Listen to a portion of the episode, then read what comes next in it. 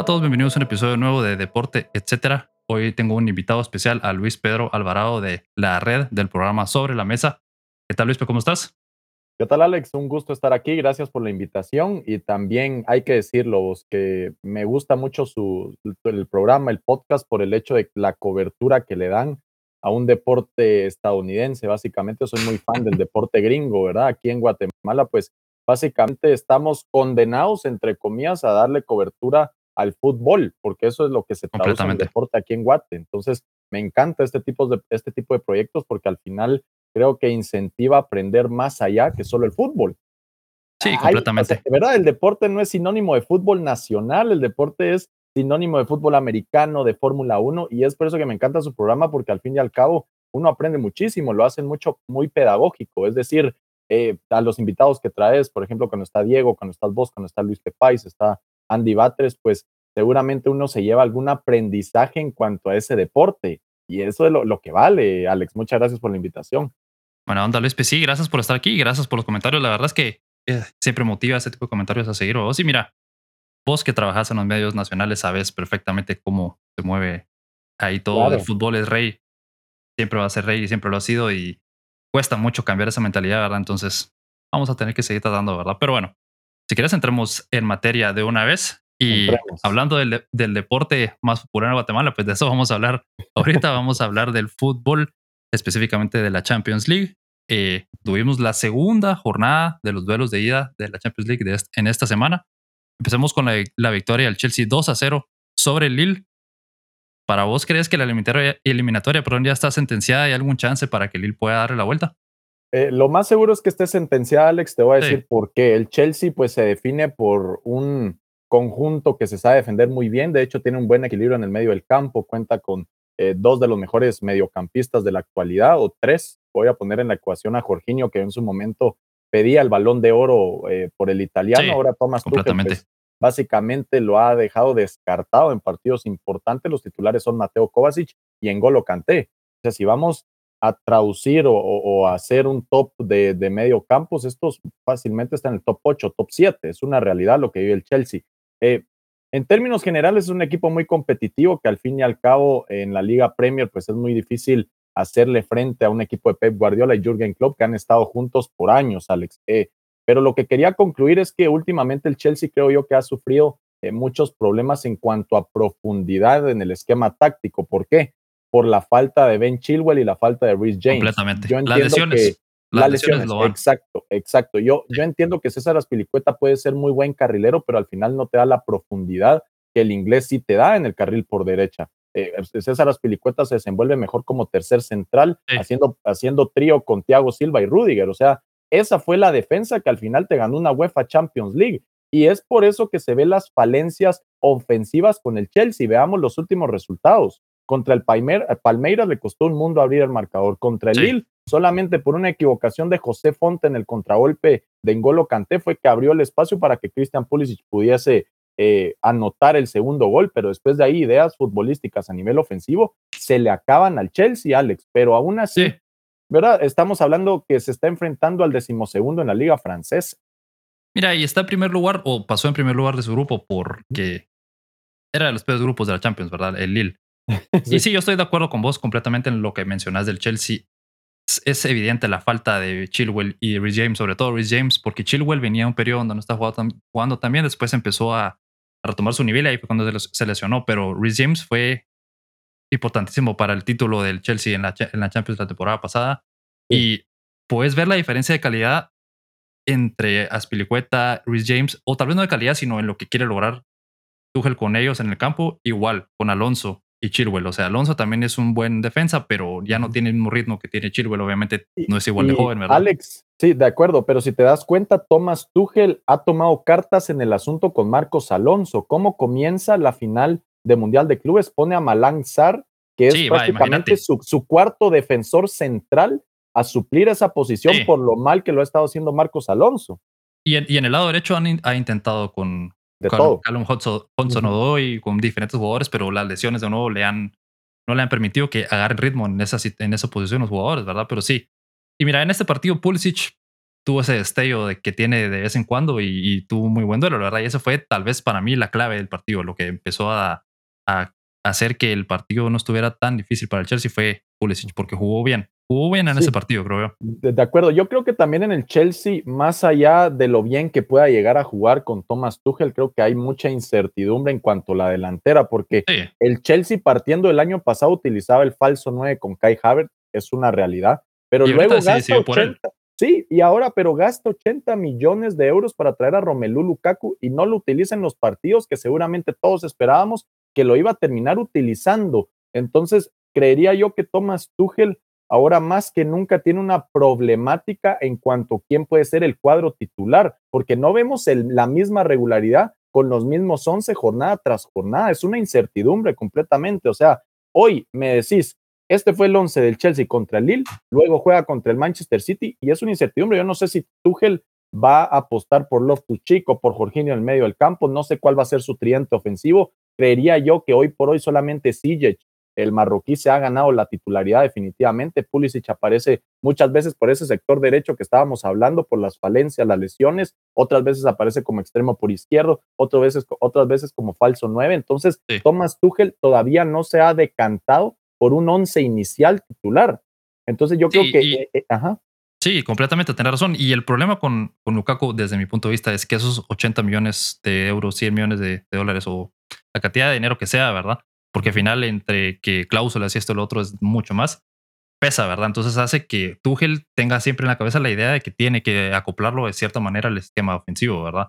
Sí, total, eh, total. Puedes ver cómo el partido del fin de semana eh, tuvo creo, que siete toques durante todo el partido, una cosa así, o sea, eh, fue casi nulo su aporte al contra el Crystal Palace, es cierto, siete toques nada más. Siete toques y es lo único que hizo todo el partido, o sea, terminó el primer tiempo creo que con un toque, o sea, estás hablando de un... no, no tenés que tocar el balón en cada jugada, pues, pero mm. es, es, difícil ver qué está tratando de lograr Tuchel con Lukaku en el campo y Lukaku qué está tratando de hacer tampoco, pues no, no, no sé.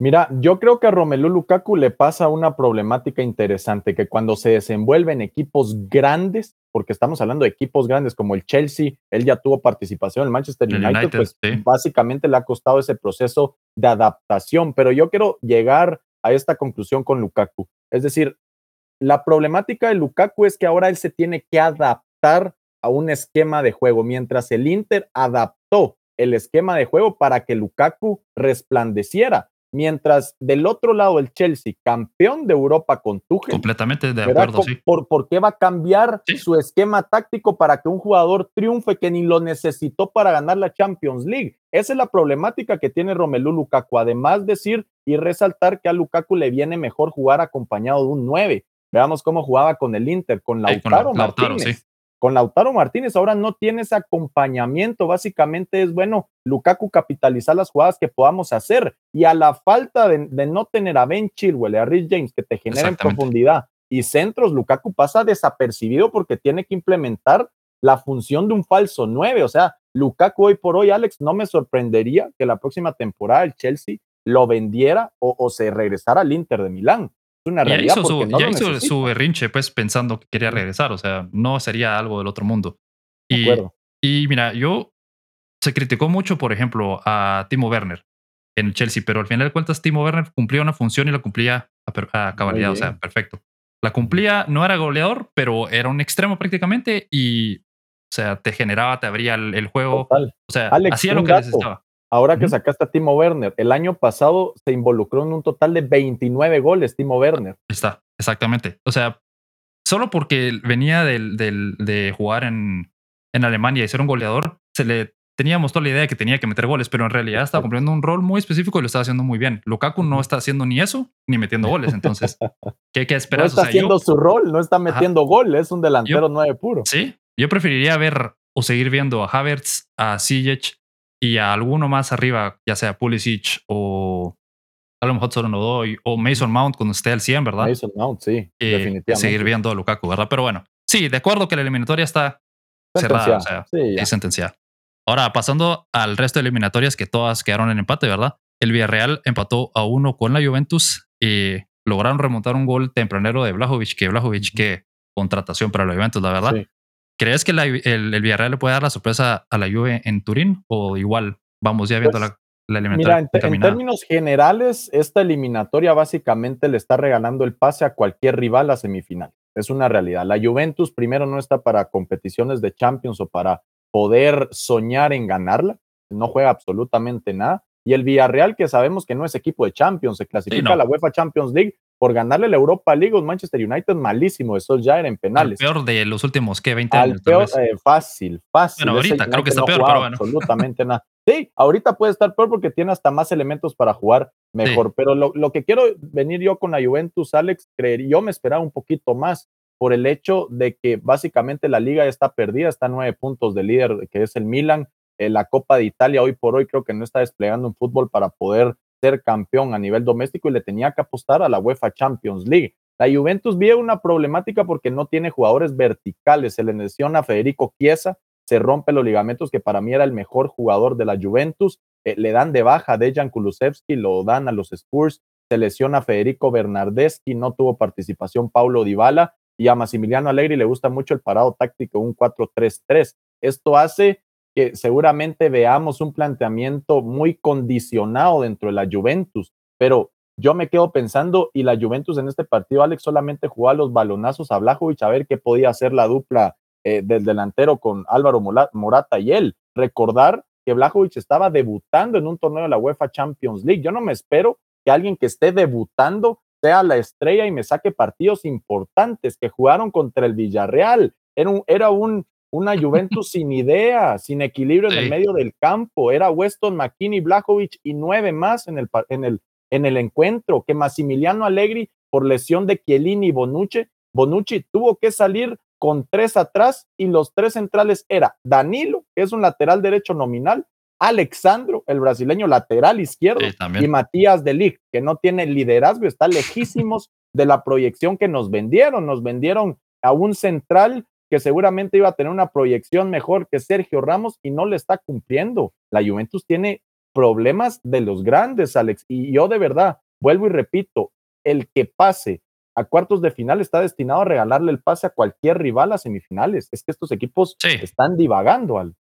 Y yo creo que la Juventus es la única ventaja que podríamos decir que tiene en la vuelta es que es en Turín, ¿verdad? Que es exacto, exacto. Ahí, la, única ventaja. No me extrañaría que el Villarreal meta un gol y se vayan para atrás y la Juve solo no pueda. Exacto. Mira, eso era algo que te quería decir, que para mí el favorito es el Villarreal, porque estás jugando contra un equipo que no tiene nada que perder y muchísimo que ganar. Sí, y muchísimo que ganar. sí, como en la Europa League, ¿verdad? Lo mismo.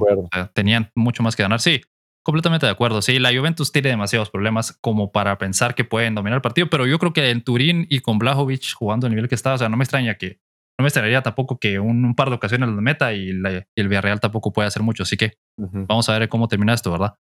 El otro empate. ¿Quién era el tu otro, favorito, dijiste, Alex? Mi favorito de, de dónde? De, de, este Juventus Villarreal, ajá. Uh, fíjate que yo me voy por la Juventus porque es en casa, ¿verdad? Sí, es en casa, más experiencia. yo me voy por el Villarreal.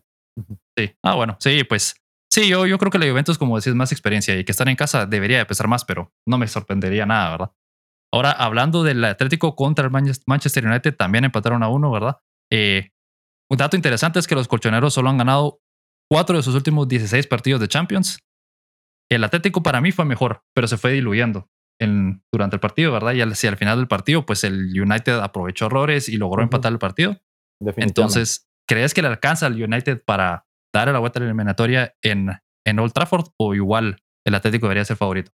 A ver, eh, bueno, ya que me preguntaste el Manchester United, empecemos a hablar del Manchester United. Igual el efecto Ralph Ragnick me parece que ha sido una de las peores contrataciones en los últimos años. A nivel administrativo, eh, la administración del United ha sido malísima. ¿A quién se le ocurre traer un entrenador interino con lo que gastaste esta temporada? 50 millones por Rafael Barán, 100 millones por Sancho, 20 millones por Cristiano Ronaldo y desaprovechando un año de Cristiano Ronaldo que recordar que ya va para 37 años, o sea, la administración del Manchester United paupérrima. Otro punto, no recuerdo a un equipo con tanta estrella jugar tan mal. Tan es mal. es increíble. Es increíble, Alex. No, no, no pueden ni proyectar las características futbolísticas de sus jugadores. O sea, Jadon Sancho no es ni las migajas que demostró en la Bundesliga. Marcus Rashford hacían comparativa con Cristiano Ronaldo y olvídate de eso, apaga y vámonos. El medio campo, Paul Pogba, pero divagando en el medio del campo, no tiene quien lo pueda acompañar. Fred no es un medio centro defensivo nominal, que si vas a utilizar un 4-3-3 como lo hizo el Manchester United, mete a Scott McTominay, mete a Nemanja Matic, que fue el mejor cambio que pudo hacer Ragnick, imagínense eso, meter un medio del campo y que sea el mejor eh, jugador del partido, Harry Maguire malísimo, o sea, cada vez que veo este hombre digo, pagaron 80 millones por este hombre y también el planteamiento, ese era el tercer factor que iba a hablar, eh, Alex, el hecho de comenzar con Víctor Lindelof de la lateral derecha, sabiendo que enfrente tenés un Atlético de Madrid, seguramente que está en peor momento que vos, y teniendo a Juan Bisaca y a Diego Dalot, me parece una irresponsabilidad del director técnico alemán. Y el cuarto factor, Alex, quería puntualizar a Cristiano Ronaldo, que cómo le ha costado fuera de Real Madrid. O sea, es normal, 37 años, eh, al final básicamente lo están utilizando como líder. A Ralph Ragnick no le tiembla el pulso para banquear a Cristiano, lo hemos visto en la Premier League, no me está funcionando, lo cambio al 60 por Edison Cavani, apaga y, y vámonos. Entonces, eh, a Cristiano le está costando muchísimo en estos momentos. Sí, completamente. Estoy de acuerdo con tus puntos. Y a mí lo que más me sorprende de ese partido es que hicieron ver al Atlético como un buen equipo. Pues el Atlético es un equipo que viene toda la temporada peleando, viene jugando mal, viene que hay demasiadas dudas ya con el Cholo si el, sistema del Cholo debería, o sea, funciona, si debería seguir al frente del, Atlético. Y yo viendo los primeros que media hora, 45 minutos del partido, dije, pucha, que este Atlético parece como que se quiere comer el mundo, ¿verdad? Y solo es porque el United jugaba, estaba jugando tan mal, ¿verdad? Exacto. No, mira, ahí le diste en el clavo. Seguramente es más eh, mérito del mal planteamiento del United que mérito del planteamiento del Atlético de Madrid. Otra cosa, ahora que estamos hablando del, chol, del cholismo, ¿verdad? Entre comillas, lo voy a poner. Eh, Diego Paulo Simeone siendo el cholo Simeone de toda la temporada. Al minuto 70 se lesiona Renan Lodi en ese nuevo planteamiento inventado de tres centrales bien puestos atrás con dos carrileros y mete a Tomás Lemar teniendo el partido 1-0 arriba cuando el United no te estaba ni llegando, teniendo a Mario Hermoso en la cancha. Y por ese sector donde Tomás Lemar no llega a cubrir, viene Langa y te gana por velocidad. Entonces, fue culpa de Diego Paulo Simeone por no mantener el planteamiento defensivo que se le caracteriza. Si estás tan mal jugando paupérrimo, porque esa es una realidad, que el Atlético de Madrid perdió 1-0 contra el peor equipo de la Liga Española, que es el Levante. 1-0 y pueden haber sido 3 si no es por Llano Black, estás jugando tan mal, necesitas un resultado favorable porque sabes que Cristiano Ronaldo le fascina este, este tipo de eventos en la UEFA Champions League, visitas al Manchester United que la afición inglesa no es cosa fácil. Métete atrás, métete atrás, ¿por qué cambias Eso, eso pensé que iban a hacer. Yo pensé que eso iba a ser su planteamiento. Ese es el cholismo, Alex. Entonces eh, ya ni el cholismo está funcionando del cholo, es una realidad. Sí, y por eso es que eso mencionaba, mencionaba yo en la previa del, en el episodio donde hicimos la previa a esos partidos decía, para mí el Atlético va a jugar a lo que juega toda la vida, encerrarse atrás y tratar de conseguir un gol en el contragolpe. Entonces yo pensé que el United iba a tener un poco más de, o iba a ser favorito en ese partido, ¿verdad? Pero no me esperaba un United tan malo, o sea, tan paupérrimo. O paupérrimo. Pues. Malísimo. sí, es, es increíble. Entonces sí, eh, estoy de acuerdo con vos de que el cholismo, mira, yo no sé, yo siento que el Cholo ha logrado mantener el Atlético siempre arriba, ¿verdad? En los últimos, que el tiempo que ha estado al frente del... sí, tal vez unos ocho años, de los unos últimos ocho, años. ha estado sí, entonces te diría yo que, que es, es complicado decir, bueno, ya, se tiene que ir. Pero sí, estoy, estamos empezando a ver que ya están en las últimas. Creo yo, pues el sistema ya no está funcionando, ya, ya, creo yo. Claro, y aparte los jugadores de calidad que tiene, Alex, o sea, previo a esta temporada se decía que era favorito para ganar la, la liga. Yo pensé que iban a ganar la liga, yo decía, ni el Real ni, ni el Barça estaban para, para ganar la liga. Era, era el actual campeón mantiene la base, ficha a Antoine Grisman, a Rodri de Paul por 40 millones y Grisman que llega de préstamo, mantiene a Luis Suárez, está Joao Félix, está Tomás Lemar, o sea, la, está Yannick Ferreira Carrasco también, el belga, o sea, a nivel individual, el Atlético eh, se habla que tiene la mejor plantilla en toda su historia y veamos cómo va. Quinto en la Liga Española y con un pie y medio fuera de la Champions League. Sí, completamente. Sí, vamos a ver. O sea, yo me imagino que, o anticipo que el Cholo está en su última temporada. O sea, a menos de que realmente el cholismo esté tan, eh, lo tengan tan arraigado ya en el, en el Atlético, ¿verdad? Pero, pero yo, yo creo que ya es hora un cambio, ¿verdad? Eh, ¿Crees que entonces el United le puede dar la vuelta o se lleva la victoria en el Mira, yo en lo particular veía una, una eliminatoria muy, muy, muy pareja, es una realidad, pero la veo muy parecida con el Villarreal y la Juventus, es decir, el que se clasifica a cuartos de final teniendo a Liverpool, teniendo un Real Madrid o PSG teniendo a un Manchester City, teniendo eh, a un Chelsea, le están regalando el pase a semifinales. Eh, pero yo te voy a decir, mira, yo lo daba 58-48 el Atlético de Madrid al principio, pero después me recuerdo que hay un jugador llamado Cristiano Ronaldo, Mr. Champions del otro lado, y es por eso, y es por eso que, que, se la voy a dar al United. Se la voy a dar al United, ¿verdad? Creo, creo que juegan en casa, eh, tienen que dar buena imagen, aunque sea en la Champions League. Es la, es la última copa que tienen. ¿De acuerdo? Es la última. La última pelear, entonces. La última oportunidad, sí. Yo también me voy por el United solo por lo que vos mencionas, por Cristiano y porque están en casa, pero eso es lo mismo que con el Villarreal y la Juventus. O sea, la única ventaja es que están de local. Y el otro partido de la jornada fue el Benfica contra el Ajax, que eh, finalizaron con un empate a dos goles. El Benfica remontó un 0-1 y un 1-2 para llevarse el empate. Y lo interesante es que Sebastian Haller de, del Ajax ya suma 11 goles en 7 partidos de Champions. De acuerdo. Buen número para él. ¿Qué piensas de este partido? ¿Cómo lo viste? A ver, eh, a mí me gusta mucho el Ajax de Ten Hag. De hecho, yo estaba viendo una estadística previo a este encuentro de los octavos de final de la UEFA Champions League. El Ajax se llevaba más de 100 goles y solamente había recibido 10 en toda la temporada. O sea, es una diferencia de 90 goles en esta temporada 2021-2022. Eh, tiene jugadores muy importantes. Creo que ya logró encontrar una filosofía y un esquema de juego el Ajax. Recordar que Ten Hag se caracteriza por potenciar a ciertos jugadores. Eh, vamos a la temporada 2018-2019 en donde el Ajax eh, los, los eliminan. No sé si te recordás en las semifinales eh, los Spurs de último minuto, Lucas Moura con un doblete, que todos decíamos, bueno, va a ser Ajax, Barcelona, un partidazo, que el Ajax tuvo oportunidad de, de, llevarse ese triplete en esa temporada. Luego se le va a Donny Van Den Beek, se le va a eh, Matías de Ligt, Frankie de Jong, y ahora vuelve a armar un equipo muy, pero muy parecido. Me parece que tiene muy buen medio campo con este Ryan eh, Gadenberg, que es el neerlandés joven de 18 años, que es el timón de este Ajax, a un mexicano Edson Álvarez, que es el medio centro defensivo, que se mete atrás con los tres centrales para mantener la posesión de balón. Juega muy bonito este Ajax, pero creo que la falta de experiencia le puede pesar. Veo como favorito al Ajax definitivamente, no creo que a la gente también o sea, que analicemos Benfica Ajax, está, está complicado, ¿verdad? Pero eh, eh, sí, me gusta mucho lo que está planteando Ten Hag. Yo creería que esta eliminatoria puede pasar el caballo negro. O sea, no me sorprendería ver a un Benfica, un Ajax en semifinales de esta Champions, por ejemplo, ¿verdad? Porque pueden, pueden meter las sorpresas. Visitar a Portugal es muy difícil. El Barcelona se llevó tres, al Bayern de Múnich le costó un mundo llevarse el resultado eh, jugando de visita, pero yo me quedo con el Ajax Alex por elementos que vos acabas de mencionar. Sebastian Haller, me, me, fascina este jugador, el marfileño goleador de esta UEFA Champions League. Eh, ya repasaba los, el total de goles y también que se conecta muy bien con Anthony López, que es el eh, brasileño extremo por derecha, y también con Dusan Tai. Sí, y eso te decir, el jugador más experimentado. Él es la, la constante de los equipos que mencionaste, del equipo del antes del 2019, ¿verdad? Que llegaron a esa semifinal. Y este equipo es Taich, ¿verdad? Él siempre ha sido el que maneja los hilos del, del equipo.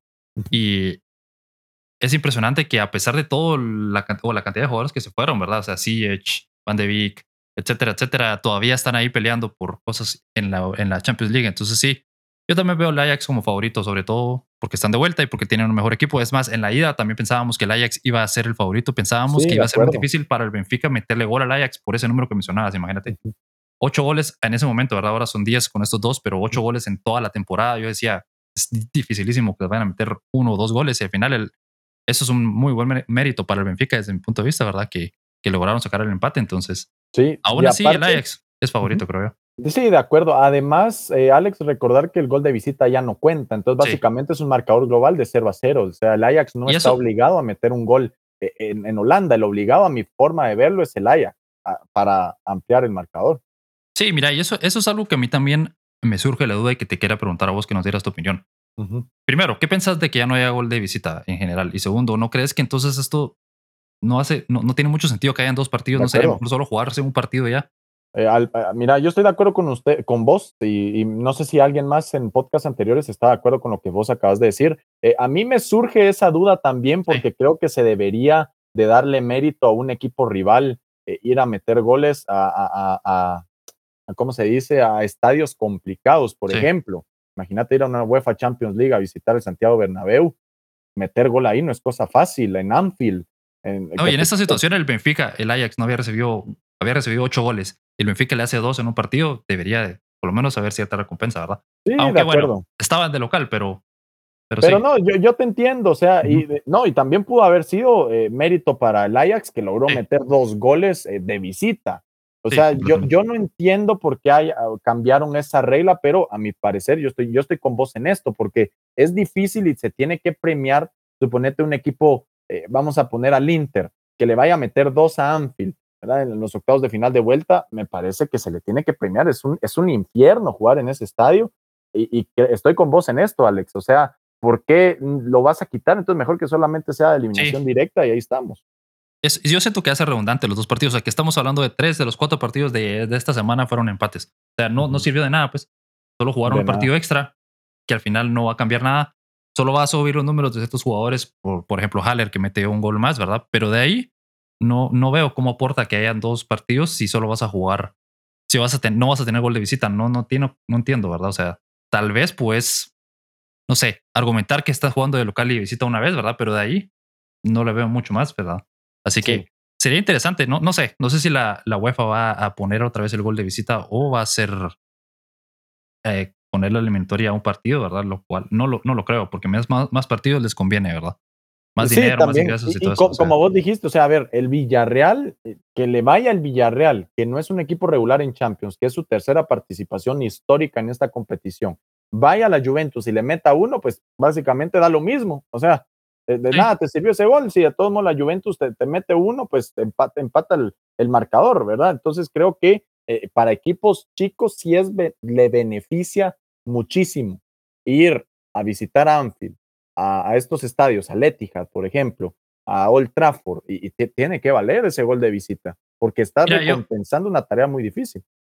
Completamente. Yo cuando se hizo el cambio de la regla, leyendo la historia del gol de visita me hizo mucho sentido la idea detrás de cambiarlo, porque decían que antes el fútbol no era tan globalizado y que era más justo recompensar al visitante porque iban a jugar a estadios donde no habían eh, aficionados de visita, etcétera, ¿verdad? Pero ahora viendo cómo se está desenvolviendo, sí, realmente extraño el gol de visita, pues me gustaba esa idea de decir, bueno, metió un gol el, el Manchester United en la ida. Entonces ahora el Atlético tiene que salir a, a buscar el resultado. Le pones presión al rival, Alex tiene que salir de su zona de confort, ¿sí? Porque Imagínate, el dice, bueno, 0-0 ahora, da lo mismo. Da lo mismo, ahora vamos a seguir con el cholismo, ¿verdad? No que si hubiera sido como antes, el Atlético tendría que proponer, entonces eso le da, estás obligando al equipo a cambiar su estilo de juego. O sea, Mira, ahí está, le diste en el clavo, algo que no me supe explicar al principio, porque es, es la verdad, es una realidad. Ahora, ¿qué va a hacer la Juventus? Ya no va a estar preocupada por, bueno, si me marca el Villarreal, tengo que salir a marcar. O sea, van a jugar un partido básicamente como que si fuese el de ida. ¿Me entendés? O sea, eh, va a ser un partido que va a 0-0 y a mí que me importó ir a visitar al Villarreal. No, y, y, y, en un mundo donde estamos cada vez más tupidos de fútbol, y no lo digo en un, o sea, tiene su connotación negativa y positiva. Obviamente todos queremos ver más partidos, pero a la vez estás sometiendo jugadores a 60, 70 partidos por temporada. Entonces ya no tiene mucho sentido tener dos partidos si no van a definir nada. Me explico. si tener los dos partidos, mejor tener gol de visitante, creo yo. Mira, no, y a ver, te voy a poner un ejemplo rapidito para pasar al otro tema. Copa del Rey se volvió mi competición favorita. Te voy a decir por qué. Por lo que decíamos, si vas a quitar el, el, el, gol de visita, hacelo como la Copa del Rey, un partido a dormir todos, pero ese partido es una final, es emocionante. Veamos cómo le peleó el Elche al Real Madrid, cómo le peleó el Alcoyano al Real Madrid, el Mirandés al Barcelona, el partidazo que vimos del Athletic de Bilbao eh, recibiendo al Barcelona, lo elimina tres goles por dos, recibe al Real Madrid, lo echa también. Son finales, uno lo vive y al final el aficionado quiere entretenimiento.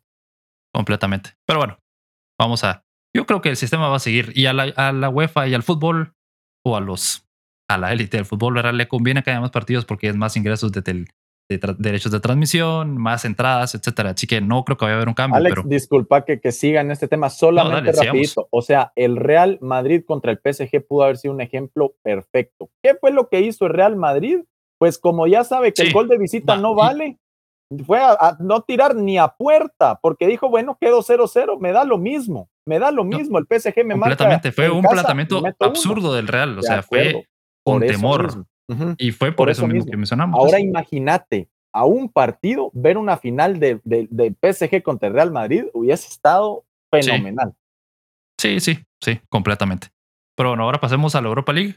Eh, tuvimos el partido más importante de la jornada en estos playoffs de la Europa League.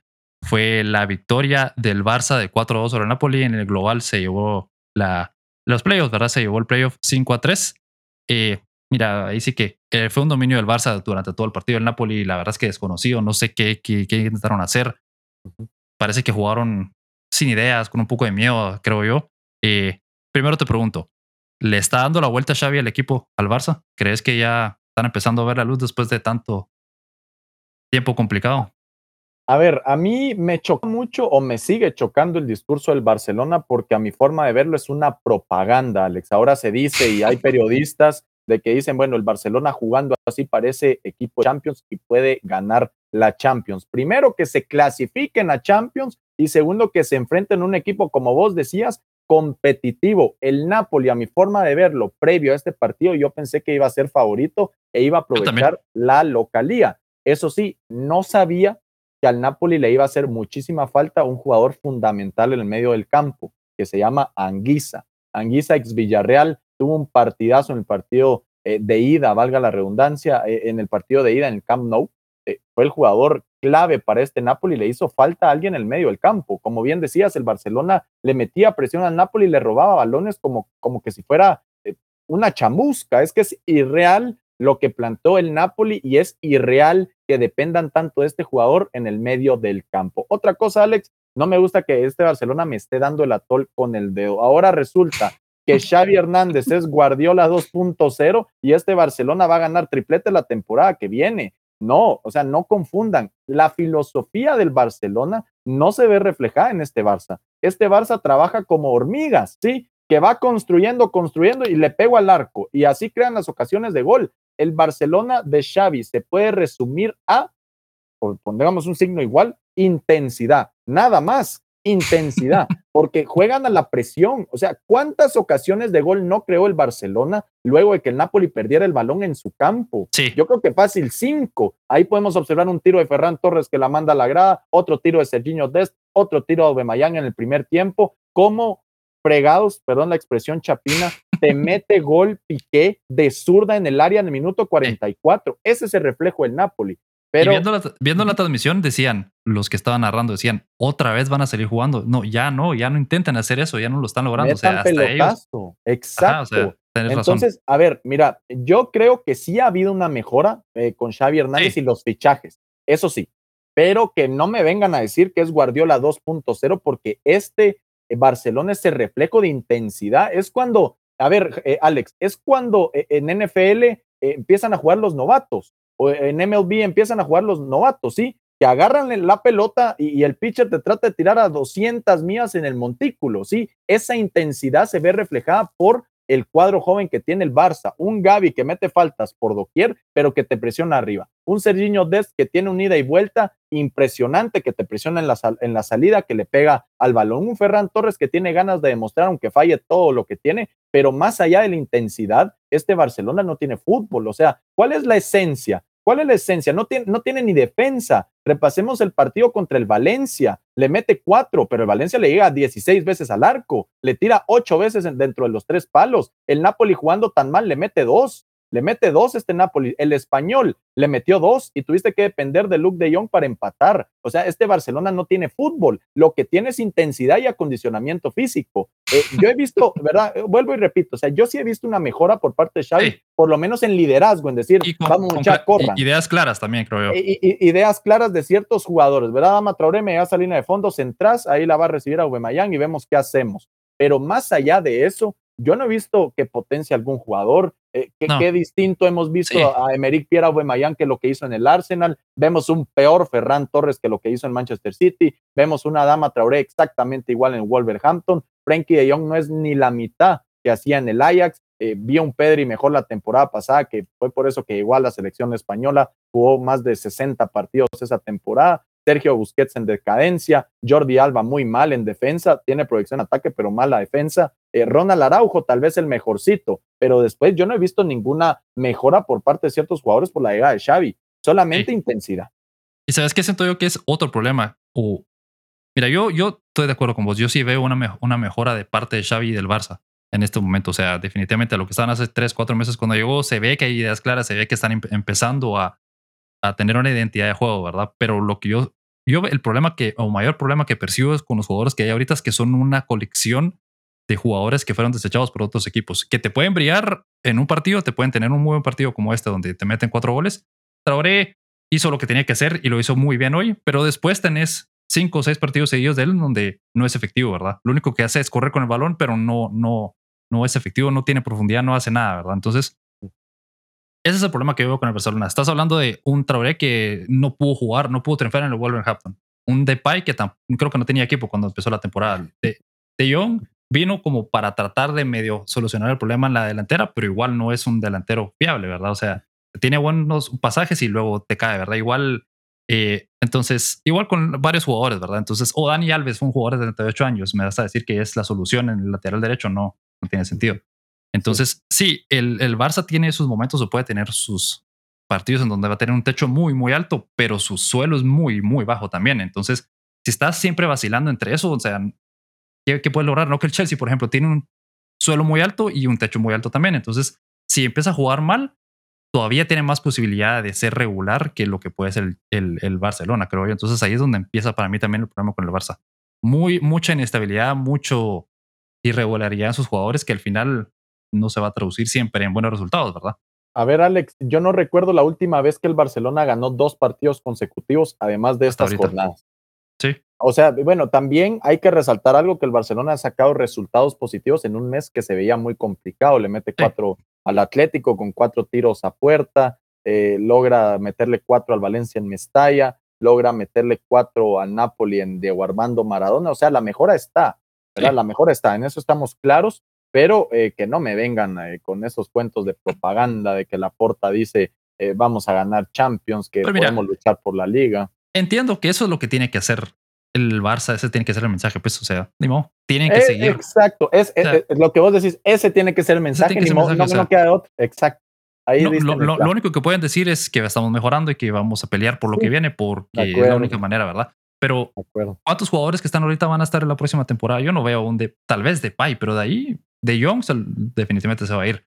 Aubameyang no sé si va a lograr triunfar o no, pero ya venía con muchos problemas en el Arsenal. Eh, Traoré igual, o sea, en fin, va, es una plantilla que todavía va a seguir teniendo muchos cambios. Entonces, la próxima temporada vamos a ver qué jugadores están todavía ahí, cómo puede seguir construyendo un equipo Xavi, ¿verdad? Porque la base son tres, cuatro jugadores que sí, definitivamente tienen que seguir, Gaby, Pedri, eh, pero de ahí Está difícil. Es una celebración muy temprana. Recordemos que clasifican a octavos de final de la Europa League. Se encuentran a 15 puntos del líder de España.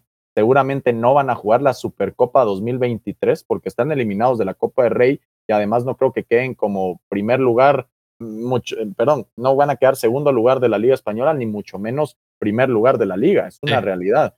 Entonces, eh, yo creería que el Barcelona está eh, teniendo tal vez ese éxtasis, ¿verdad? De bueno, eh, ya ganamos dos juegos seguidos, ahora qué más se nos viene. Pero yo estoy seguro que hoy por hoy tres equipos en la Liga Española le ganan fácilmente a este Barcelona y hay que decirlo también que en Europa League no es el favorito para llevarse la competición, ni loco. O sea, es decir, yo en lo personal ah, veo. Esa es mi pregunta, esa era mi siguiente pregunta y qué bueno que la está respondiendo, pero sí, decime. Sí, a ver, eh, contestando tu segunda pregunta que, me anticipé, yo creería que el Barcelona no es favorito para llevarse la Europa League. Creo que si se topa un equipo trabajado que sepa lo que, o, que sepa qué jugar y sepa que, el Barcelona es pura intensidad. El, el, Sevilla, por ejemplo, que ha ganado cinco veces esta competición en los últimos 15 años. El Leipzig, que le mete tres a, la Real Sociedad de visita en esta competición. El Real Betis. Ahí van tres equipos que te pongo por encima de este Barcelona hoy por hoy, Ale. Sí, mira, nos dice Chas que con este equipo el Barça aún no le alcanza para salir de ese precipicio, sí, de acuerdo. Están saliendo, creo yo, pero no están todavía afuera, no les alcanza todavía, así que... Eh, y sí, yo, mira, yo creo que por ser el Barcelona deberían de ser los favoritos, o sea, tienen la responsabilidad de ser los favoritos, eso es lo que quiero decir. Ahora, que lo puedan hacer dentro del campo es otra historia y vos tenés razón, hay otros equipos ahí que deberían de, de ser candidatos, ¿verdad? Como el Sevilla, o sea, por ejemplo, el Sevilla es el primero que se me viene a la mente, ¿verdad? Entonces, yo creo que son los favoritos solo porque es el Barcelona, porque son un equipo grande, supuestamente. Eh, estar peleando por un título en la Champions, no de Europa League. Entonces, similar a lo que hemos visto con otros equipos antes, ¿verdad? Que se van a la Europa League y que son los favoritos, como el United la temporada pasada. De acuerdo, y una, y una temporada paupérrima. Eh, te pongo ahí uno antes del Barcelona, que es el Atalanta. Sí, el, Atalanta. Completamente. Ahí, hay cuatro por encima, ¿verdad? Dos españoles, el Betis eh, y el Sevilla. creo que eh, va, a quedar campeón porque es su, título, le fascina esto. Lopetegui ya sabe que es ganar la Europa League. y te pongo al Leipzig y al Atalanta por encima del Barcelona hoy por hoy. Sí, y el otro partido que quería discutir, el último que vamos a hablar de la Europa League, es la sorpresa considero yo, el Rangers le ganó en el global 6 a 4 al Dortmund. Al Borussia Dortmund. Eh, sí. ¿Qué pensás de este partido? ¿Crees que el Rangers también es favorito? No, sorpresivo, creo que Rangers juega como le conocemos a ese tipo de equipos. No tengo nada que perder y muchísimo que ganar. Me parece que el Borussia Dortmund genera una Haaland dependencia. Eh, creo que es normal, eso se genera orgánicamente al tener jugadores de esta magnitud y de esta calidad. Eh, me parece que al no tenerlo en sus filas, pues el Dortmund sufre. Tiene que utilizar a Malen, por ejemplo, a depender de Marco Royce, que ahora genera mucha irregularidad dentro del terreno de juego. Una defensa muy, muy flojita por parte del Dortmund. Eh, no cuenta con un gran portero tampoco. Entonces me parece que el Dortmund, básicamente de no vivir su mejor momento futbolístico, creo que se tiene que empezar a resignar de que va a perder a uno de los mejores jugadores de la actualidad, que es Erling Haaland a quién o, a, sea, o, a qué jugador que tenga aspiraciones de ganar el balón de oro le gustaría estar en un equipo que te pierden 16 avos de final contra un equipo escocés. O sea, eh, yo me pongo en, los zapatos de Haaland y digo, bueno, yo lo que quiero es salir corriendo de este equipo mediocre. Es hora de empezar a pensar qué van a hacer con esos ciento X, X cantidad de, millones de euros que van a recibir por Haaland, ¿verdad? Claro, claro. Pero bueno, con esto llegamos al final de la discusión del fútbol europeo. Vamos a pasar a hablar ahora acerca del béisbol de la MLB y del lockout de las negociaciones que hay entre la Asociación de Jugadores y la MLB. Eh, de las últimas noticias que hemos tenido es que la fecha límite que pusieron, que puso la propia MLB o los dueños, fue que si no se llegaba a un acuerdo antes del 28 de febrero, pues no se van a jugar partidos, ¿verdad? O sea, vamos a empezar a perdernos partidos de la nueva temporada. Eh, mira, vos que sos el experto en base, contanos cómo ves la situación en general, ¿cuáles son para vos los puntos más importantes en donde hay más choque entre los dueños y los jugadores? Mira, yo creo que hay tres puntos eh, importantes en esta negociación que me gustaría profundizar. La primera, el techo salarial. Eh, repasemos que el sindicato de jugadores siempre va a querer más dinero, se puede ver en contratos estratosféricos, como por ejemplo el de Corey Seager con los Rangers, el Marcus Semien con los Rangers también. Corey Seager creo que básicamente roza los 400 millones. Eh, Tatis Jr. con los padres solamente jugó una temporada completa, ya le están dando más de 300 millones. El caso de Wander Franco, que para no perderlo, Tampa Bay Rays le ofrece un contrato millonario. Entonces, al ver esto, Alex, pues los jugadores con mayor experiencia, mejores números, como el caso de Ángel Correa, Trevor Story, lo que van a pedir es, mucha, ¿dónde está mi pasta? dirían los españoles. Entonces, Correa, pues no nos sorprendamos que pida 400 millones a cualquier equipo si es el, mejor short de las grandes ligas estadísticamente. O sea, el wins above replacement, el WAR que genera Ángel Correa no lo genera ningún shortstop. Él ve que los Mets le pagan a Francisco Lindor 380 millones, pues ¿qué es lo que va a pedir Ángel Correa? Va a pedir dinero. Y lo que dicen los dueños es, mucha, obviamente hay que bajar ese techo salarial. O sea, tampoco es yo me dejo contratar por un agente como Scott Boras y pido lo que sea. Pero ahí existe una problemática, Alex, que, que nunca se van a poner de acuerdo, pero me parece que, que, lo que los que van a salir ganando son los dueños. O sea, los dueños se deberían de poner de acuerdo y decir, nosotros no vamos a pagar más de 300 millones. Y, y si no se los pagamos, pues no juegan. O sea, si Ángel Correa quiere 400 y el dueño de un equipo le dice, no te pago más de 300, y así se mantienen todos los equipos de la MLB, seguramente Ángel Correa se va a tener que resignar y decir, bueno, acepto, si no me quedo sin jugar. Esa, es la táctica, parece, de los dueños, pues con este tipo de límites. Es decir, miren, o le hacen ganas a lo que estamos proponiendo o no se van a jugar partidos. Y estos jugadores, como mencionas, que ganan 300, 400 o 200 millones de dólares en su contrato, no van a salir tan afectados. Pero de ahí tenés a los jugadores que están más abajo en el salario, ¿verdad? O Exacto. Y eso, ahí es donde empieza. A ver, ajá, ahí es donde empieza la problemática. Era el segundo factor que quería tocar y era el mínimo que quieren pagar. Sí. ¿Verdad? El mínimo que quieren pagar, de hecho, la liga propuso un salario mínimo de 640 mil dólares anuales. ¿sí? Con incrementos de... Con aumentaría por 10 mil dólares, exacto, 10 mil dólares en cada una de las siguientes cuatro temporadas. El aumento de 69 mil dólares del mínimo actual sería del doble del incremento de 27 mil dólares. En el último acuerdo colectivo de trabajo, un aumento de 12% comparado con 5% en el último convenio. Es decir, con un aumento, ¿sí? Con un aumento. Eso es lo que pide el sindicato de jugadores. Y el sindicato de jugadores le decía, bueno, nosotros no queremos 640 eh, mil dólares para los jugadores nuevos. Nosotros queremos que sea de 775 mil para 2022 con aumento de 30 mil dólares. Esto creo que tiene mayor solución. Yo me pongo a pensar, Alex, y yo estoy con los dueños en esta. Yo estoy con los dueños en esta. Te decir que yo estoy con los jugadores, porque. Con los jugadores, ajá. Oh, mira, los jugadores, como lo te decía, los jugadores que están hasta arriba, ya. Salen beneficiados, sí. Pero los que están abajo, los que están subiendo y bajando de las ligas menores constantemente, sí me parece que deberían de tener más seguridad financiera. Pues, pues hemos cualquier cantidad de veces, perdón que te, interrumpa, pero siempre hay constantemente artículos de soy jugador de la liga menores y, todo el tiempo estoy eh, teniendo problemas financieros, ¿verdad? Entonces me parece que sí debería haber por lo menos un poco más de, de, pago, pues, para los jugadores que están en, ese en ese burbuja. A ver, eh, eh, recordarte, Alex, que este pago sería solamente si entras en el roster de 24 de grandes ligas. Mm. También recordar que en las ligas menores, básicamente, no, o sea, no es como, ¿cómo te voy a poner? Te voy a poner un ejemplo una institución de fútbol, ¿verdad? El Real Madrid que Real Madrid se encarga de los juveniles. En este caso no. Eh, en las grandes ligas, pues está la organización de Baltimore y tiene afiliados a la, a, la, organización de Baltimore. Es decir, un equipo independiente dice, mira vos, aquí eh, será que pueden jugar eh, tus jugadores de AA y nosotros le damos dorms, le damos estadio y es por eso que las organizaciones de MLB no se meten mucho en cuanto a los juveniles, ¿sí? En, en las ligas menores no se meten por eso, porque juegan con mucha afiliación, ¿sí? Es por eso que, que no vemos unos contratos estratosféricos. Te voy a decir por qué estoy eh, en esta con los dueños, porque hay jugadores que están subiendo y bajando, pero al final no le aportan absolutamente nada al equipo, y eso no es culpa de los dueños, ¿sí? Está el caso de Andrew Velázquez, que estadísticamente en el WAR wins above replacement, un jugador que tenga arriba de seis es un jugadorazo. Andrew Velázquez tiene cero. O sea, es un jugador que no te aporta absolutamente nada. Exacto. Y aquí estamos en un sistema de NFL, Alex. Le pago al que mejor me rinda, ¿sí?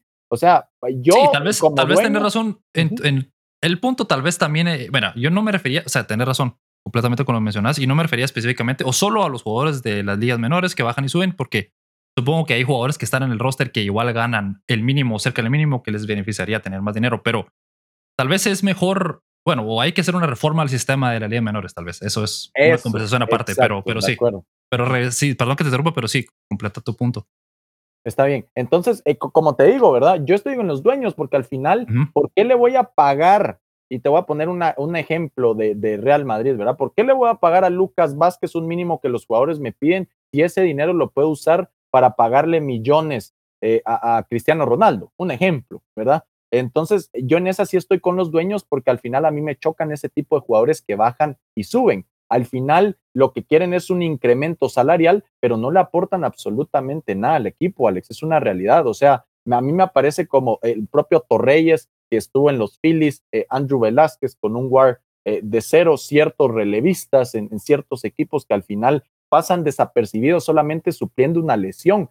Pagarle más a un jugador que no me rinde, a mí me parece eh, que no es lo correcto en este momento y más porque se ve una liga eh, que, que, sufrió bastante en el tema de COVID, ¿verdad? Pero eh, yo comparto tu punto también que eso sí tiene que haber una reforma a nivel, ¿cómo se podría decir? A nivel ligas menores, ¿verdad? Ese es el segundo punto, ¿verdad? El techo salarial, el mínimo de pago. hablando del techo salarial y el mínimo de pago, ¿no crees que tiene que venir de la mano si hay un aumento en el tacho salarial, salarial, perdón, debe haber un aumento también en el mínimo, pues creo yo que viene de, la mano, ¿no? Pero es por eso que, que, el sindicato de jugadores quiere eso, ¿sí? Y, lo, y los, eh, los dueños no quieren, o sea, los dueños dicen, bueno, muchachos, no les voy a pagar 400 millones y aparte me están exigiendo que les subamos a jugadores que no me aportan absolutamente nada, mejor les pago menos y me mantengo en el mínimo salarial que va a ganar un jugador que tiene cero de WAR.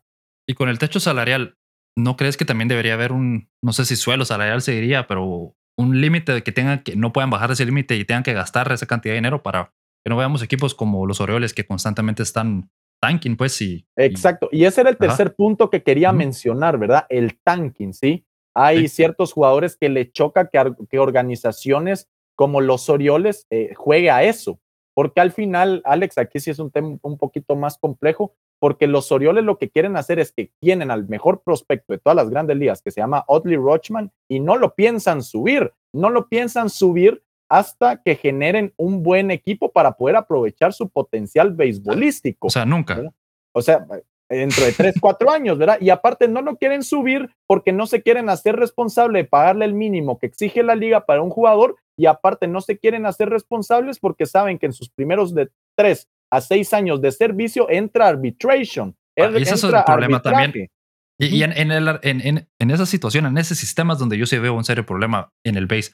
El base está quedando muy atrás con otras ligas. En la, en la NFL, por ejemplo, hace 35 años fue que ya se, eh, se, se, implementó la agencia libre, libre completamente, ¿verdad? Entonces estás hablando que en, la, en el base todavía hay ese cierto como, como que si sos dueño del jugador por cierta cantidad de años, ¿verdad? Entonces es hasta cierto punto justo, creo yo. Exacto. Entonces, mira, e, eso es lo que dice la liga. Bueno, muchachos, o sea, quitemos eso, quitemos eso porque el jugador tiene que ganar por ser el mejor. Es decir, ¿por qué vas a mantener al mejor prospecto de grandes ligas tres, cuatro años en las menores sabiendo que ya tiene proyección de MLB solamente porque. Imagínate Otani lo que gana. Otani, por ejemplo, lo que está ganando. O sea, mira, Otani, sí, Otani ya, eh, ya tuvo la posibilidad de, de poder negociar porque él sí pudo tener la capacidad y la habilidad de negociar en su segundo año de servicio. Es decir, ¿verdad? Esos, esos tienen un término que pueden negociar en su segundo año de servicio, solamente lo han hecho Nolan Arenado, eh, Andrew Benintendi, Shohei Otani, que se me vengan a la mente ahora, ¿sí? Que no se tienen que esperar a su tercero para entrar a arbitration, sino que tienen tanta calidad estos jugadores que en el segundo, para evitar arbitration por parte de la organización y el jugador, pues ya negocian un contrato, ¿verdad? Entonces, eh, eso es lo que quieren evitar el sindicato de jugadores y pues las organizaciones dicen, a mí qué me importa, eh, viene, viene Yankees, ¿verdad? Y viene el dueño de los Yankees y va a los Orioles y dice, a mí qué me importa que este tipo no gaste si al final yo quiero ganar, quiero ganar yo, a mí me conviene que los Orioles estén haciendo tanking, porque al final yo voy a ser el que le va a pagar al mejor jugador para que juegue en mi organización. Y a ver, eh, cerrando este, este, este tema de tanking, Alex, te quería pues profundizar un poquito más porque el sindicato de jugadores, aparte de querer quitar el tanking, dice, bueno, mucha, o sea, para que, para que si los Orioles, ¿verdad? Pongamos el ejemplo de los Orioles porque son la peor organización hoy por hoy junto a los Diamondbacks, ¿verdad? Si los Orioles y los Diamondbacks están peleando por tener el mejor récord y, y, lo obtiene eh, los Diamondbacks, ¿por qué lo vamos a beneficiar con el first overall pick? Si a eso están jugando, si a eso están jugando, están jugando, exacto, están jugando a que año tras año sí, año tras año sean el peor récord, así se puedan beneficiar tres años con el first overall pick. Entonces, lo que dice el sindicato de jugadores, mucha, eh, vamos a la lotería, pues, o sea, los últimos cuatro equipos con el peor récord se van a la lotería. Y la asociación está peleando por ser los, los, los, últimos siete, ¿verdad? Los últimos ocho, ocho, ocho exacto. Entonces, promovieron la lotería, los dueños dijeron los últimos cuatro y la asociación, el sindicato de jugadores dice los últimos ocho. Esto, esto me gusta, esta idea yo estoy con los jugadores porque al final quitas eh, a equipos con el complejo de inferioridad, con, los equipos que no quieren invertir durante años para haberse beneficiado con los picks y los mandas a la punta. Decís, bueno, de, los últimos ocho, el octavo, digamos, el octavo más alto, pues le puede salir el, first overall pick. Entonces yo me esfuerzo para salir de ese hoyo, ¿sí? Porque al final no voy a ser ni beneficiado eh, con jugadores ni beneficiado económicamente. Esto lo que hace es generar más competitividad. Entonces, de estos tres puntos que hemos hablado, Alex, estoy dos con los dueños y uno con la asociación de jugadores. Sí, mira, yo, yo veo que el amigo donde me choca los dueños y los jugadores es los dueños son billonarios, son hombres billonarios que tienen todo el dinero del mundo, no necesitan más. Ves como por ejemplo, no me acuerdo quién es el dueño de qué equipo es, pero que tiene un tiburón completo en una como tanque de disecado. Sí.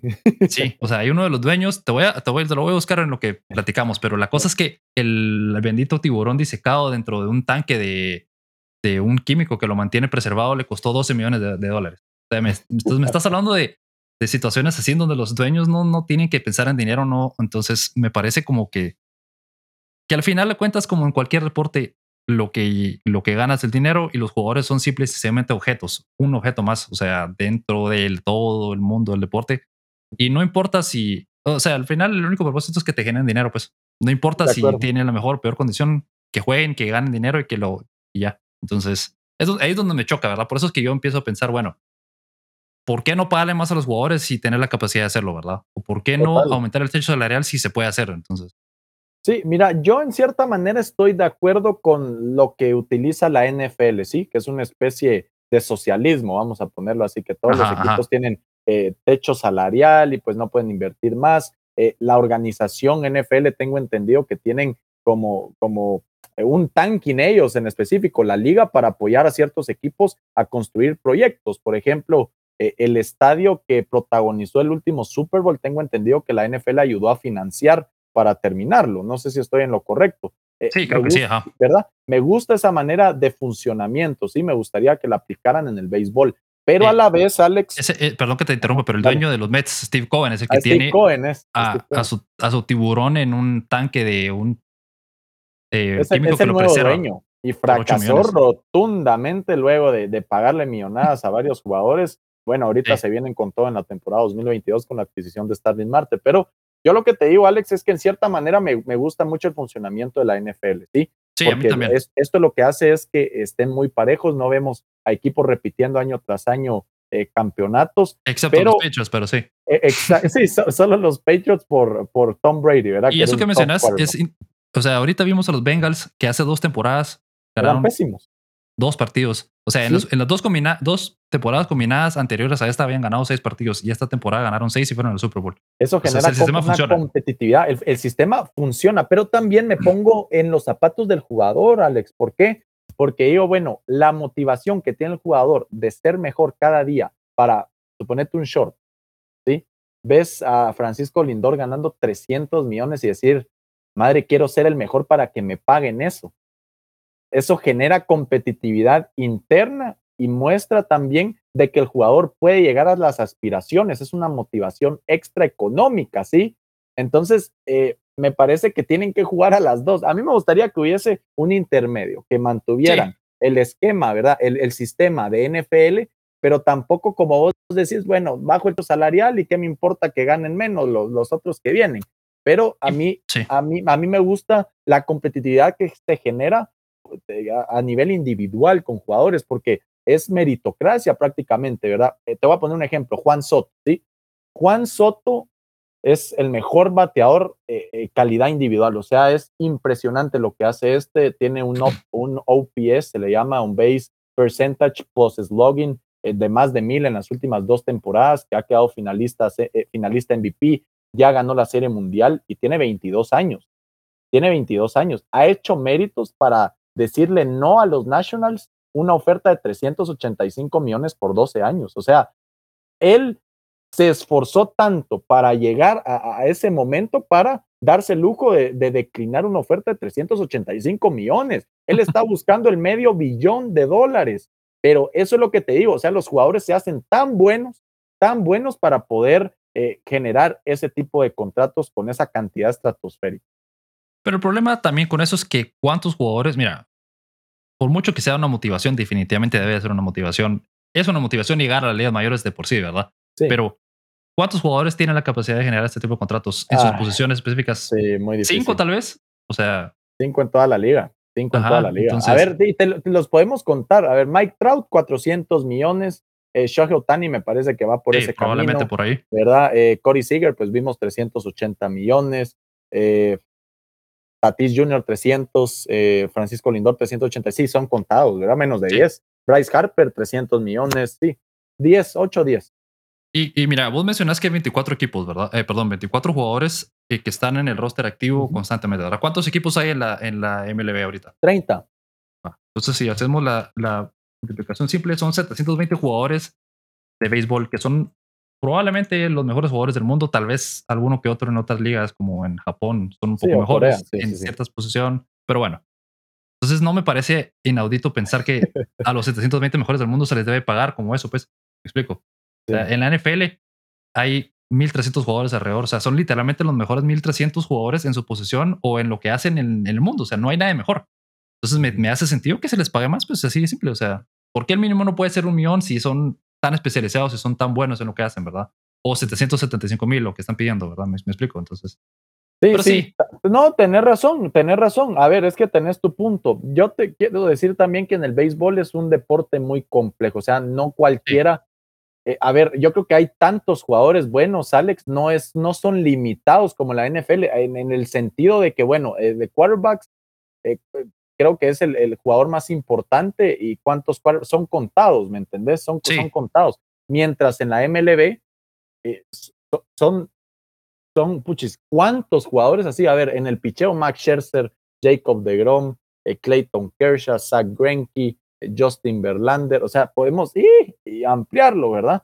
Entonces, sí, el béisbol tal vez en el tema de cantidad de jugadores buenos es, es, un poquito mayor, más elevado, no sé qué más, sí. Sí, puede ser, sí. Sí, no sé. En, en, fin, mira, al final de cuentas, como ahí sí que gracias a Dios no es nuestra responsabilidad, tener que llegar con estas negociaciones, porque imagínate, obviamente los jugadores tienen su punto y los jugadores en las últimas negociaciones o las últimas veces que han habido negociaciones han cedido un montón, o sea, ellos son los que han cedido porque obviamente al final necesitan jugar los juegos para generar para Generar, para generar ingresos, es cierto. Pero, pero sí tiene que haber algún punto en donde se planten y, y fuercen algo, ¿verdad? Y, y ha pasado, lo pasó con la NFL, como te mencionaba, hace como 35 años, en 1985, 86 fue cuando realmente los jugadores dijeron, no, ya vamos a terminar este, este, sistema tipo eh, arbitration que existe en la, en la NFL. Porque antes, si vos te drafteabas un, equipo, no podías negociar con alguien a menos que te dejaran libre ellos, ¿verdad? O mm. sea, eh, no podías, eh, lo tenían tu derecho, el equipo tenía tu derecho toda la vida. Por eso es que hay jugadores que son icónicos en sus equipos en los 70s, 80s porque no tenían la posibilidad de irse, pues. Sí, de acuerdo. Mira, y una pregunta, en la NFL, ¿cada cuánto van tratando de reformar estas reglas? Porque el CBA dentro de la MLB es seis a cinco años prácticamente. Ah, mira, ahorita el CBA de la NFL, te voy a decir, pero no tiene mucho tiempo de haberse firmado. Eh, en el 2020 se firmó. En 2020 se firmó y no hubo tanta problemática como en, en base. No, fíjate que no. Ya tenían todo un poco más claro, ¿verdad? Es que también, o sea, es una liga un poquito más, más cerrada, porque eh, en este caso se tiene que, a ver, eh, se tiene que negociar Puchis, es que solamente hay, hay 1200 picks en un draft en la MLB. Hay draft internacional también que lo quieren implementar. Sí, eso también se negocia en la MLB. Yo creo que hay más aspectos de negociación eh, en el béisbol, sí, porque aparte, a ver, te voy a poner un ejemplo. Eh, el draft de la MLB, pues básicamente los nacidos en Canadá, Estados Unidos y Puerto Rico entran, ¿sí? a menos de que seas latino estudiando eh, en, una, institución académica eh, gringa. Por ejemplo, yo soy panameño, me fui a un high school eh, en Miami, a Brito High School, por ejemplo, jugué 11 y 12, ya tengo 18, ya soy elegible para poder draftear porque me desenvuelvo en piso americano. Solo ellos pueden entrar dentro del draft. Ya luego se implementa una firma internacional. La firma internacional viene todos eh, afuera de esos tres países que te acabo de mencionar. Sí, puede ser Europa, puede ser Asia, puede ser eh, pues el Caribe, toda América, ¿verdad? Eh, no, México para abajo, Latinoamérica, básicamente, entran a ese draft internacional. No, no es ni draft, es firma como free agent, pues. Vienen, te negocian y te calculan, bueno, te ofrezco 50 mil dólares. Y llega el jugador y dice, bueno, no, yo quiero 70, entonces vas negociando como que si fueras un free agent, ¿sí? Eh, pero hay, hay, yo creo que hay más herramientas y más roles en cuanto a negociación por parte de la MLB. Pero cuando entras la NFL. con un jugador ah, extranjero. a ver, extranjero. No, solo, eh, digamos que cuando te contrata un equipo, viene un equipo, los Yankees, y contratan a un jugador extranjero, eh, un cubano, ¿verdad? Ahí entra ese jugador entra en un periodo de, arbitration, ¿verdad? ¿De cuánto tiempo? De siete años. Siete años. Que en teoría, el equipo es dueño de los derechos del jugador por siete años, más o menos. Por siete años, sí. Eh, pero hay, hay servicio de tres a cuatro años. Eh, cuando cumplís los cuatro puedes años, puedes negociar eh, con otros equipos, ¿sí? Puedes negociar. Sí, bueno, pero digamos que en la NFL vos firmas tu contrato de tres años, se termina tu contrato y ya puedes negociar otra vez, ¿verdad? No tenés, no sos dueño de los derechos de otro equipo, de un jugador, y el jugador puede negociar con otro equipo siempre y cuando sea dentro del periodo permitido, ¿verdad? Y también la diferencia de la NFL, Alex, es que de una vez llegas a la NFL, ¿sí? Llegas a la liga. ¿verdad? E, en el béisbol, si sos internacional, vas a las granjas en República Dominicana, así son llamadas. Si sos internacional, luego pasas a la Rookie League, luego te vas a la A, a la A menos, luego a la A, luego a la A más, doble A, triple A, y luego grandes ligas. O sea, es más complejo, ¿verdad? Sí, sí, completamente. Pero bueno, tenés toda la razón en, en que es mucho más complejo esto. Y al final, lo que yo mencionaba, la cantidad de jugadores en la NFL también juega a su favor, porque es más fácil tener que negociar menos sistemas, ¿verdad? O sea, la NFL es un sistema muy directo, llegas a la liga y se acaba, no que en la MLB son muchos más factores que se tienen que incluir, ¿verdad? Pero yo veo que la NFL ya peleó por estas cosas en, otras, en otros momentos. Como te mencionaba, en los 80 pelearon por tener agencia libre completa, ¿verdad? Han ido peleando por sus diferentes eh, causas y ahorita yo creo que el, el, béisbol sigue todavía un poco atrasado a veces en ciertas cosas, ¿verdad? Sí, de acuerdo, de acuerdo. Pues solo veamos cómo funciona eh, la NFL a comparativa del béisbol. Tiene un margen de mejora increíble el béisbol. O sea, creo que sí, se puede mejorar en varios aspectos. Completamente. Pero bueno, con esto llegamos al episodio, al final del episodio de hoy. Gracias, Luis, por estar con nosotros. Eh, no, muchas gracias, Alex. Un gusto, ¿verdad? Aparte, como tuiteaba previo a esto, o sea, hablar de lo que más me gusta, que es fútbol internacional y el béisbol. Es algo que me apasiona muchísimo. Y pues ya sabes que. Sí, bienvenido. Sos bienvenido para cualquier eh, episodio futuro, en especial ahora que estamos, pues, en este periodo de interesante de negociaciones en la MLB. Sería. Te vamos a seguir invitando definitivamente para que nos sigas platicando acerca de eso. Y le quería agradecer a nuestro patrocinador Sol Infusion. Eh, les recuerdo que pueden usar el hashtag NFL Infusion para preguntar por la oferta del día y les van a dar la oferta que tengan en ese momento. Les recuerdo que nos pueden seguir en nuestras redes sociales como Deporte, etcétera. Pueden escuchar este y todos los episodios en Spotify, Apple y Google Podcasts y ver las transmisiones en vivo o la transmisión cuando ustedes quieran en YouTube, en Facebook y en Twitch. Gracias Luis otra vez, gracias a todos por escucharnos y nos vemos en el siguiente episodio.